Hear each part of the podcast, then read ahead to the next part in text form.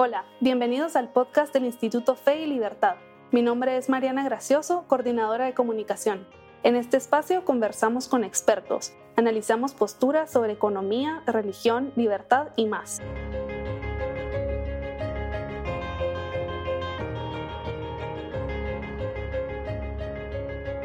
Bienvenidos a un nuevo episodio del podcast Fe y Libertad. Hoy me encuentro con dos miembros del instituto, Moris Polanco y Miguel Foronda, y queremos conversar sobre la vida, sobre todo la vida como un don, como un regalo.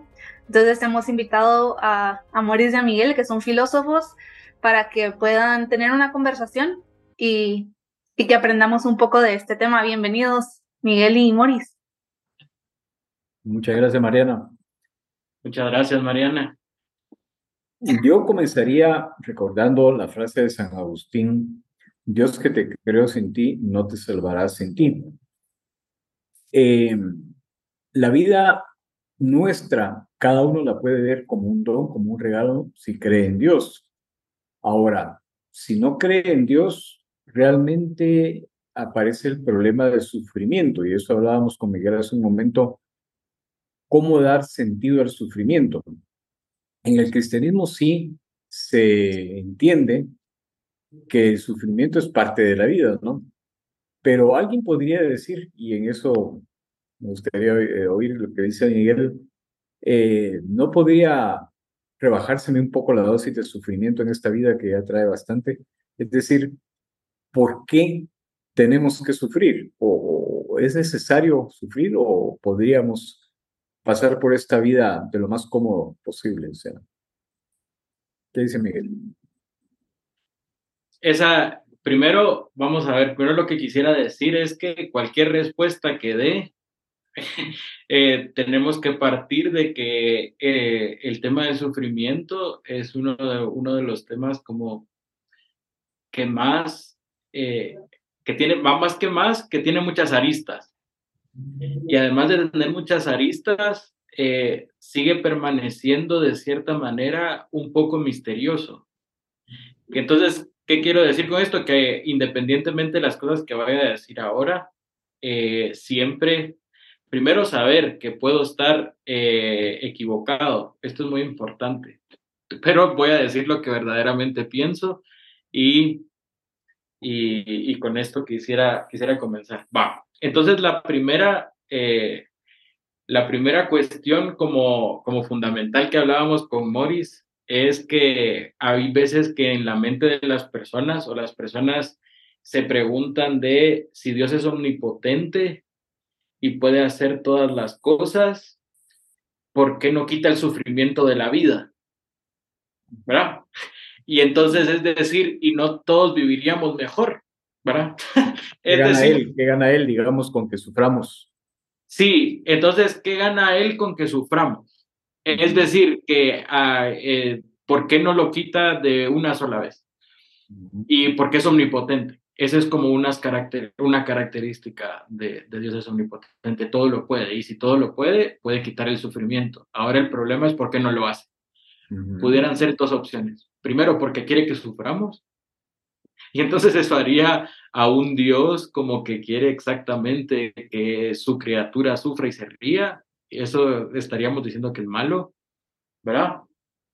Y la otra es que, eh, que, la, la, otra solución es que eh, no se puede contradecir. Y voy a explicar la, esta, segunda, esta segunda opción, y es que Dios es omnipotente, pero hizo seres libres. Y entonces, eh, al hacer seres libres, y los seres libres son capaces de ejecutar algo en contra de su querer o apartarse de él, ¿verdad? Entonces, en ese sentido, en ese sentido, eh, la elección de un ser libre, de apartarse de quien lo creó, que, es un principio amoroso, eh, puede causar eh, una maldad. Por ejemplo, vamos a poner lo que Dostoyevsky entendía como la peor maldad que existe, la violación de una niña. Uno dice que sufrir y por qué Dios no lo quita. Y entonces eh, uno puede decir, pero es omnipotente, ¿por qué no lo impidió? sí, pero se contradiría de cierta manera creando seres libres, ¿verdad? Y luego no dejando la libertad, es decir, interviniendo cada vez que fuera a haber un mal. Entonces, eso, eso sería un problema y Dios, por eso la omnipotencia no se mezcla o no choca con que haya sufrimiento. Eh, el sufrimiento moral que estamos hablando ahora, el que parte de una voluntad libre. Luego eh, viene como todo el tema del sufrimiento físico, que este es, también es un tema ah, muy profundo, un cáncer, ¿verdad? O un cáncer y alguna cosa, alguna cosa de esta. Y entonces también, eh, por eso digo, el tema, el tema fundamental que dentro del cristianismo todo esto se explica eh, más que todo se explica lo que, lo, que, lo que parte del cristianismo es que al principio no fue así, que Dios crea seres libres, espirituales y, o sea, espirituales me estoy refiriendo a la naturaleza angélica y también seres humanos que son espirituales y materiales. Y que precisamente al principio lo que pasa es una rebeldía del ser espiritual y luego una sugestión de ese ser espiritual al ser humano. Empieza como a, entrar a dialogar con ese ser eh, espiritual que es el principio de la rebelión. Y todo eso ocasiona que Dios, por decisión libre de esos seres, de cierta manera eh, ya no pueda ser Él todo en todos. Porque cuando hay seres libres, la correspondencia es parte de, yo me puedo apartar o acercar. Y entonces, cuando yo no quiero que Dios se acerque, empiezo a tener un foco de oscuridad. Y esto lo pone como el principio o el origen de la maldad y todas las consecuencias que eso trajo. Entre otras cosas, el sufrimiento. Entonces, si esto no se entiende, eh, me parece que desde una perspectiva que no es cristiana, mm, es muy, es, no se puede explicar uno eh, estas dos cosas, pero quería como, como explicar estas dos, eh, estas dos cuestiones. Eh. Es decir, la vida humana no se entiende si no integramos en ella el sufrimiento. Yo pensaba, se me venía a la mente cuando hablabas en la experiencia de subir un volcán. cuando uno ya está mayor, es una experiencia de sufrimiento porque cuesta. O sea, cada vez entre más viejo se hace uno, más le cuesta. Yo la última vez que subí el, eh, subí el volcán de Acatenango, lo subí sufriendo. O sea, y llegué a la cumbre por puro orgullo. Pero dije, esta, hasta aquí llegué. ya no vuelvo a subir porque me costó muchísimo. Sin embargo, encontré gozo en el sufrimiento. Es decir, si me hubieran puesto en una máquina y me hubieran dicho, te podemos, si lo que querés es llegar a la cumbre del volcán, te podemos llevar en helicóptero. A ese no es el chiste. El chiste es subirlo. Sí, pero te va a costar. Bueno, el chiste es aguantar el sufrimiento, o sea, sentirme orgulloso porque vencí ese dolor.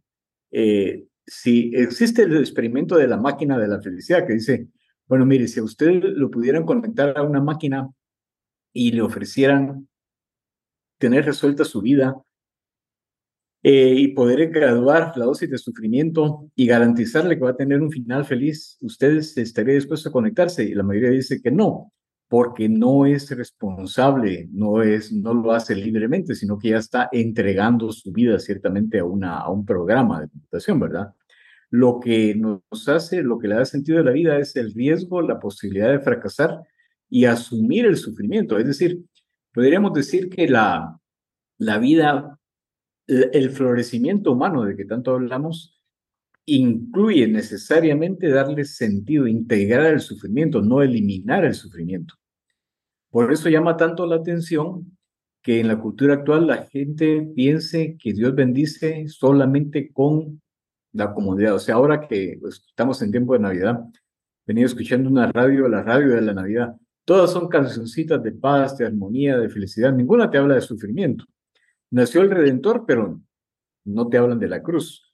Eh, entonces, en las misas de funeral ya no se menciona el infierno, la posibilidad de sufrir, porque se considera que eso es contradictorio, eso no va con la bondad divina, lo que decías. Pero el misterio precisamente es no tanto eh, es asumir el sufrimiento como parte de la vida, es decir, la vida humana no sería esta vida humana en esta tierra si no tuviera el componente de sufrimiento. Yo creo que agradecemos más el soportar, sobrellevar y crecer con el sufrimiento que una vida sin sufrimiento. De hecho, se prueba, se ha probado que los jóvenes que nacen entre algodones y con todas las comunidades del mundo, lo que no le encuentran es sentido, o sea, no basta con que tengan tantas comodidades, sino como que de hecho se arriesgan, eh, entran en deportes extremos para buscar algo de riesgo, porque como que no quieren llevar una vida toda resuelta, no sé. A mí me gustaría tal vez hacer, no sé, dos comentarios. Primero, que usted ponía el ejemplo de subir el volcán, que uno está sufriendo y cuando uno ya logró eh, superar, ¿verdad? Ese, ese reto, uno se siente orgulloso, uno siente gozo y uno puede tal vez poner en perspectiva, ¿verdad? Eh, lo, que es, lo que es la felicidad versus el gozo o, o el sufrimiento. Pero por un lado, creo que es más fácil cuando el sufrimiento no es continuo, ¿verdad? Cuando uno sabe que esto va a acabar cuando uno llega a la cima, por ejemplo. Pero ¿qué pasa cuando una situación es constante? Cuando el sufrimiento eh, persiste y a veces no depende de uno. Tal vez ahí es más difícil encontrar el gozo. Y mi pregunta sería, ¿cómo puedo encontrarle sentido a mi vida en medio de un dolor que persiste? Y, y cómo ser agradecido ¿Cómo puedo ver la vida como un regalo y como un don a pesar de eso? Sí, bueno, yo voy a hablar primero ya que tomé la palabra, porque subiendo el volcán, yo sé que el volcán tiene un límite y que llegaré a descansar. De hecho, cuando subí a los volcanes y tenía 20 años, recuerdo una vez que me adelanté al grupo y le saqué media hora de ventaja y me dormí en la cima. O sea, y, y, me dormí, esperé media hora que llegaran, llegó el siguiente. Y ya pasados 20 años, llegué de último, ¿verdad? Sin embargo, sabía que el sufrimiento no es igual al dolor. Es decir, yo experimenté dolor sufriendo, dolor en la subida del volcán, pero el gozo fue el haber superado ese dolor. Habría sufrido más si no hubiera vencido mi, mm, digamos, mi resistencia al dolor, mi miedo al dolor la frustración de no haber sido capaz de vencer el dolor hubiera sido un sufrimiento peor que el sufrimiento o el dolor físico que conllevaba el escalar el volcán. Pero todo esto es porque sabía que había un fin, un límite. Bueno, la vida humana en esta tierra no dura para siempre, no hay enfermo, no hay enfermedad que dure 100 años ni enfermo que la aguante. Sabemos que habrá un límite en el que descansaremos. Quienes tenemos fe decimos, ya vendrá el, tiempo de gozar, porque sabemos que si logro vencer ese sufrimiento, sobrellevar la cruz, me espera el gozo eterno. Y el que no, bueno, la, la paz eterna, es decir, de alguna manera dejará de sufrir, de alguna manera dejará de sufrir, no, no puede ser eterno. no sé, Miguel, qué... Sí, eh, pues la primera cosa eh, que quisiera decir es precisamente eh, el obstáculo más fuerte al entender la vida como don es el tema del sufrimiento. Yo actualmente en algunas clases que he dado, eh, si les preguntan a las personas si quieren traer más niños al mundo, dicen que no porque no los quieren traer a sufrir. Eh, verdaderamente ese es un obstáculo grande y hay problemas como las enfermedades o o hay problemas como las taras, mm, las taras de que, que una persona pueda tener desde el nacimiento, por ejemplo, la ausencia de un ojo, la ausencia de una oreja, la ausencia de una pierna, eh, o la ausencia de cierta inteligencia, o sea, que alguien sea retardado, o sea, cualquiera de las taras son obstáculos para, para el sufrimiento, para, para agradecer la existencia. Entonces, quisiera en este marco decir otra cosa. Entonces también, como les había dicho, eh, cualquier persona que viene al mundo después de aquella situación inicial, eh, viene a un mundo donde eh, ya hay sufrimiento, ¿verdad? y hay un sufrimiento y hay dolor. Y, la, y lo que yo quisiera decir con, con esto es que dentro del cristianismo, no, no, lo quiero generalizar, pero hay una interpretación eh, que a mí me gustó mucho cuando la escuché. Y es que precisamente como el dolor y el sufrimiento ingresan a este mundo por libertad del ser humano, porque precisamente por libertad del ser humano y por su gestión de, de, la, de, la, criatura espiritual angélica que les dije, que le tenemos como demonio o, o Entonces, eh, la manera de vencerla, la manera de vencer o el que vence por definición a, al, tentador o a esta criatura angélica rebelde es nuestro Salvador, ¿verdad? Jesús, Jesucristo. Entonces, Él eh, en la cruz lo vence de una manera mm, por, digamos, por, por elevación, porque todo el sufrimiento que pudiera haber lo padeció. El rechazo de un amigo, los escupitajos, el dolor físico, el dolor moral de cualquier tipo. Y a mí me parece que la manera como, como, como, Jesús eh, podemos entender que, que, que, se, que, que, el que logró la redención fue todo el sufrimiento, agarrarlo y eh, convertirlo en amor. ¿Verdad? Entonces, el tema fundamental del sufrimiento y del dolor dentro del cristianismo no es que el dolor deje de ser dolor, no es que el sufrimiento deje de ser sufrimiento. O sea, no quiere decir, voy a poner un ejemplo, de que alguien que está con cáncer, que hasta en las últimas está muriéndose de dolor, no quiere decir que, ay, ven dolor, ¿verdad? Porque eso que parecería ser masoquismo sino lo que trata es que en esa situación, en esa situación, eh, se vence con el amor. ¿Qué significa, qué significa ofrecer todo eso para eh, la salvación de la almas? Porque así, eh, así redime, así redime nuestro, nuestro Salvador. Entonces, el dolor y el sufrimiento se vencen amando, y entonces eh, se, vencen, se vencen amando. ¿Y por qué se vencen amando? Porque precisamente como eso es fruto de la rebeldía humana y la rebeldía del, del ser apartándose de Dios, Tolkien lo hace, eh, tiene una analogía en el Silmarillion para que, para que se entienda. Entonces, en el Silmarillion, cuando empieza todo el asunto, Eru y Lúvatar eh, crea y entonces crea unos Ainur, que son los ángeles, pudiéramos decir. Y entonces crea los Ainur, ¿verdad? Y entonces los Ainur comienzan a cantar. Y entonces, eh, ¿qué significa? Crean una melodía, una melodía de acuerdo a lo que Dios quiere, pero empieza una canción disonante, ¿verdad? Esa melodía disonante o la nota disonante es la de un Ainur, que es uno de los más, más, más poderosos que Dios ha creado, que le se llama Melkor. Y entonces empieza a crear una disonancia en la melodía. Va, supongamos que esa disonancia en la melodía es eh, el pecado original y el sufrimiento y el dolor. Entonces, ¿qué es lo que hace eh, Iliúvatar? Verá, porque como dijimos, no se puede contradecir en el sentido de crear seres libres y luego impedir que hagan ciertas cosas o impedir las consecuencias de lo que, lo que ellos hicieron. Lo que agarra es esa disonancia, la agarra y construye una melodía nueva y, más bella. ¿Y qué quiere decir que una mejor y más bella? Que precisamente el sufrimiento se torna, cuando se convierte en amor, recae sobre el bien de la persona que está sufriendo y sobre el bien de las demás personas.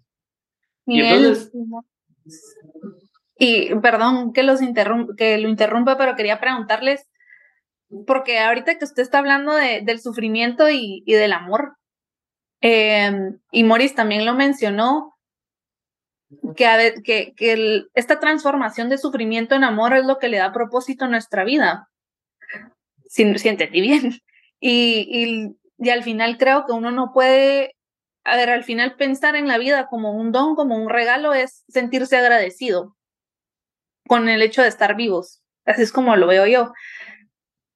Entonces, para, para sentirse agradecido y para poder eh, encontrar propósito en la vida es necesario el sufrimiento y es necesario lograr transformarlo en amor. Sí. Así. Ah, si quiere, comienzo yo y después Morris, así va. Entonces, lo que yo diría es lo siguiente. Partiendo de que la situación humana después de la primera caída incluye el dolor y el sufrimiento, ¿qué quiere decir esto? Ningún humano que venga a este mundo va a poder liberarse del sufrimiento. Aunque... encontrar el sentido. Sí, o sea, entonces, partiendo de eso, es decir, y entonces su pregunta es si el sufrimiento es necesario. Va, necesario, pudiéramos decir que no puede no ser. Va, si usted, si, si partimos de que hubo esta caída eh, eh, primera y que ya hay sufrimiento y dolor, diríamos que esa ya es la condición del ser humano en esta tierra. Ahora, eh, más que tratar de evitarlo a toda costa, el tema sería darle sentido. Y entonces, eh, darle sentido sería, como, como lo acababa de decir, eh, a través del amor. Y la otra cosa que quería decir es que la pregunta que sí se viene muy profunda al corazón humano es, ok, pero entonces, ¿para qué estoy si yo ni siquiera quiero sufrir? O sea, yo no tuve vela en el entierro para que me vinieran. O sea, yo verdaderamente no tuve vela en el entierro. Y entonces el tema el tema es el siguiente, que eh, el don de Dios es infinitamente superior y mayor a la maldad que pudo causar eh, el apartarse de él. O sea, ¿qué quiere decir? Que el sufrimiento, aunque sea dramático, y la maldad, aunque sea dramática, no quita ni un poquito, ¿verdad? Ni un poquito el tema de que eh, Dios nos ama con todo el alma, por eso nos hizo y nos hizo para gozar de Él. Y, y entonces pudiéramos decir, no, pero si yo nací con una piedra en el zapato, pero no te das cuenta que tenés una piedra en el zapato, pero ya te diste cuenta que, que hay sol, ya te diste cuenta que hay flores, y hay que te tenés zapato. Eh, sí, se, entiende, además esa piedra del zapato llegará un momento que ya no existirá. Pero esa es como lo que yo quería. Yo agregaría esto, el tema de la providencia y el tema de que cada uno es cada uno. Es decir, a no a todos, o sea, si nos toca sufrir algo es porque Dios lo quiere o lo permite, en vistas al bien mayor. Entonces, ¿por qué me toca a mí sufrir más? Porque es lo que definitivamente te conviene o porque tú mismo te lo buscaste, digamos. Pero Mm, no quiere decir que necesariamente al que sufre menos o al que sufre más, Dios lo ama menos o más, sino que cada uno tiene su cruz. Es decir, yo recuerdo la historia que me contaba mi abuelo, tan sencilla, ¿verdad? De aquel que se quejaba de la cruz con Dios y le dijo, bueno, con nuestro Señor, y dijo nuestro Señor, bueno, elige la tuya, mire, ahí te llevo a un campo, pruébate y pero tienes que llevar alguna. Entonces iba él probándose cada cruz dice, no, esta no, esta está muy pesada, este tampoco, este tampoco, este tampoco. Hasta que dio la vuelta y regresó y dijo, esta sí. Bueno, pues es la que tenías, es la misma, o sea, cada quien tiene su propia cruz. Entonces, además está el factor, conversaba esto ayer con Mariana justamente, verdad, que llamamos suerte, pero no es suerte, es providencia, ¿verdad? Porque cada uno le toca las circunstancias que le tocan, pues, y son irrepetibles. Y el hecho de que hoy haya salido a las 11 de la mañana en vez de salir a las 10 o a las 9, evidentemente si hubiera salido a las 9, tal vez mi, mi vida hubiera cambiado en el sentido de que de repente me hubiera sucedido lo que le sucedió a esa niña que se cayó en, el, en la calle y por andar en una de estas scooters, ¿verdad? Se rompió la cara, ¿verdad? Entonces eso le cambia su vida, o sea, no sabemos qué va a pasar. Lo que sí sabemos es que tenemos que tener la capacidad de encontrarle un sentido dentro de nuestra circunstancia. Lo peor que podemos hacer es estar comparándonos. O sea, no podemos compararnos porque cada uno tiene su propia historia y su propia vida y, hay una serie de factores de los que solo Dios dirá, yo sé lo que le mando, yo sé lo que le permito a este porque es lo que le conviene. Hay una escena en la película de Tierra de Penumbras que tanto me gusta con, de, sobre la vida de C.S. Lewis, ¿verdad? Con Anthony Hopkins, en la que dice, este, bueno, que Dios, no sé si Dios nos ha hecho para ser felices, pero Dios nos ha hecho para que le amemos. Entonces, a veces la gente piensa que, eh, que en esta vida, pues el objetivo es gozar y ser feliz. No, el objetivo es encontrar a Dios, no apartarse de Él, encontrar en Él nuestra realización. De que conlleve sufrimiento, eso creo que es condición humana, o sea, como decía Miguel, no es, no es posible que alguien no sufra en este mundo, pero tenemos la esperanza de que llegará un momento en el que ya no sufriremos, ¿verdad? Nos queda un minuto Así que tal vez en 30 segundos eh, cada uno nos puede dar un consejo de cómo podemos convertir tal vez a Dios en nuestro propósito de vida, ¿verdad? Siempre tratar de vivir buscándolo a Él. Y sí, tal vez esa será la pregunta final. Mm, yo recuerdo aquella frase de Camino, da la espalda al enemigo cuando te dice para qué complicarte la vida. Realmente si uno trata de ir por la vida, imagínense que alguien, el objetivo de su vida sea no enfermarse, ¿qué sentido va a tener? O sea, el objetivo de la vida es arriesgarse. Si en ese proceso nos va mal o nos va bien, Dios nos juzgará, pero nosotros tenemos que hacer de nuestra parte correr riesgos, ¿no? O sea, no, la vida no consiste en ir por ahí. Yo, ¿cuál es el objetivo de su vida? No enfermarme. Eso es absurdo. Hay mucha gente anda por ahí tratando de no enfermarse. Eso, eso no tiene sentido. Mm, no, nada más. Miguel. Sí, yo quería primero eh, contestar o, cerrar eh, el diálogo con, comenzando con que eh, existir, aunque haya sufrimiento, es un don. esto, esto tendría, esto quisiera que, que quedara bastante claro, que precisamente Dios está empeñado, verdaderamente está empeñado en que nosotros seamos felices. Pero no tenemos que pensar que necesariamente eh, lo que nosotros entendemos actualmente en nuestra cultura como ser feliz es idéntico a lo que Dios quiere para nosotros. Y por eso descansar, como decía Morris, en la providencia y, e irla viviendo como que los designios de Dios son más amorosos y saben más y más profundamente que yo, eh, ayuda mucho para dar un poco de luz a, eh, a, este, a este tema. Saber que también al haber seres libres, eh, habrá, habrá maldad. Es decir, eh, habrán injusticias hacia nosotros o inclusive también tenemos que pensar que nosotros también tenemos un poco de maldad y podemos ocasionarlas nosotros. O sea, también nosotros ocasionarle sufrimiento a otras personas, pero eh, a partir de lo que dije en alguna de las intervenciones, pues también está ya el antídoto a partir de la, de la redención, que es el amor, y Él nos ayuda. Esta es la otra parte, que desde la redención después del bautismo, formamos parte de su cuerpo místico. Y esto significa que Él nos ayuda. Exactamente, Él nos ayuda a vencer como Él venció el mal, el sufrimiento y el, y el dolor por elevación, por amor. Y, eh, y precisamente eh, es como, y por eso hemos de agradecer o sea, también eh, eh, por eso hemos de, agradecer, agradecer la existencia como, como un don, ¿verdad? Sabiendo que este es infinitamente eh, superior lo que, lo que, primero la existencia y lo que Dios hace, y el mal es solo una ausencia de Él.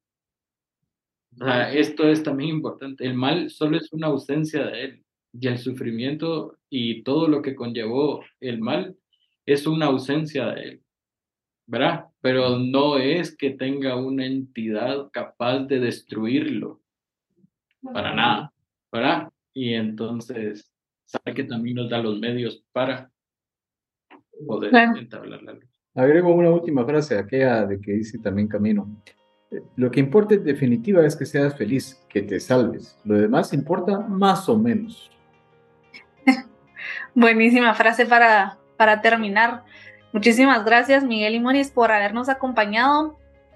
Eh, este episodio saldrá al aire el día de Acción de Gracias, así que esperamos que las personas que celebren este día puedan escuchar este episodio y encontrar un nuevo sentido a la gratitud y, a la vida y tengan una, una, perspectiva un poco diferente de por qué debemos estar agradecidos de estar vivos.